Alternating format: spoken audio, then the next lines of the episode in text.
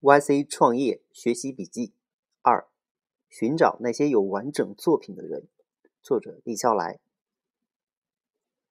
成长的最靠谱起点是什么？森姆的这篇文章有一个很好的建议：No matter what you choose, build stuff and be around smart people. Stuff can be a lot of different things. Building stuffs，做出东西来。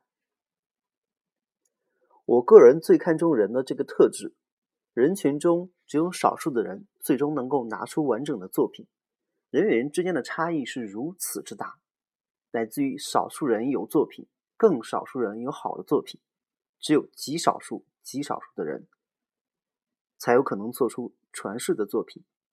而与此同时，绝大多数的人，万分之九千九百九十九的人，一辈子都没有像样的作品。他们连一篇作文都写不明白，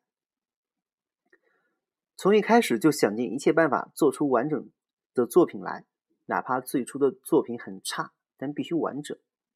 那些有完整作品的人，能力、耐力、学习能力都会超出他人许多倍。无论看起来多么简单的作品，只要是完整的，其表面之下的复杂程度是那些没有做过东西的人全然无法想象的。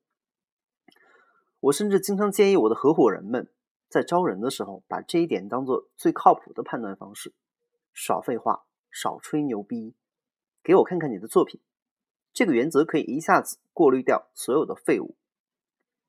另一个很自然的现象是，如果一个人能做出像样的东西来，那么他身边的聪明人的密度，无论如何都会比其他人高出很多。